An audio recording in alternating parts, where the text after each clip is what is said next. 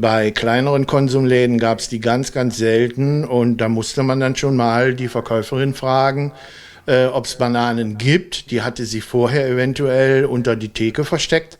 Und denn wenn Freunde oder Bekannte kamen, dann hat sie die hervorgeholt und das ist dann die berühmte Bückware. Ho, ho, ho, frohe Weihnachten in die Runde. Robert und ich, wir haben uns überlegt, wir können euch Weihnachten nicht allein lassen. Weihnachten ohne Bückware, ja, nee, das funktioniert nicht. Vor allem, wenn die bucklige, bucklige Verwandtschaft unterwegs ist und ihr gerade das Gefühl habt, nee, ich brauche jetzt mal fünf Minuten für mich. Ähm, insofern habt ihr jetzt das erste Geschenk von zwei.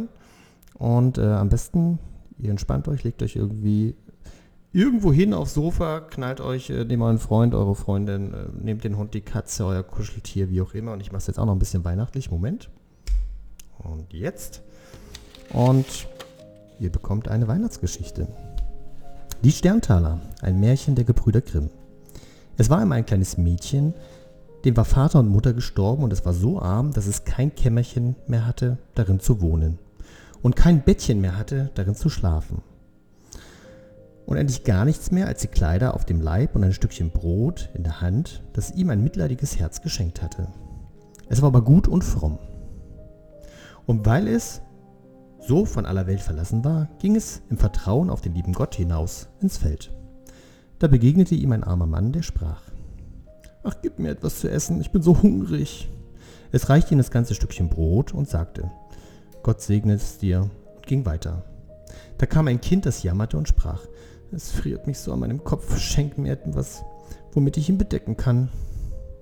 Da tat es seine Mütze ab und gab sie ihm.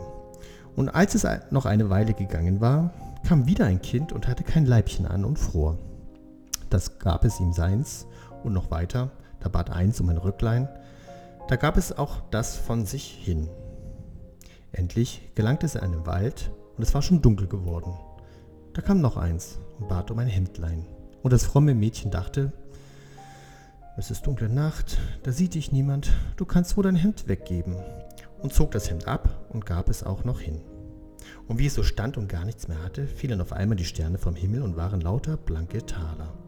Und ob es gleich sein Hemdlein weggegeben hatte, so hatte es ein neues an, und es war vom allerfeinsten Leinen. Da sammelte es sich die Taler hinein und war reich für sein Lebtag. In diesem Sinne Habt noch schöne Weihnachten.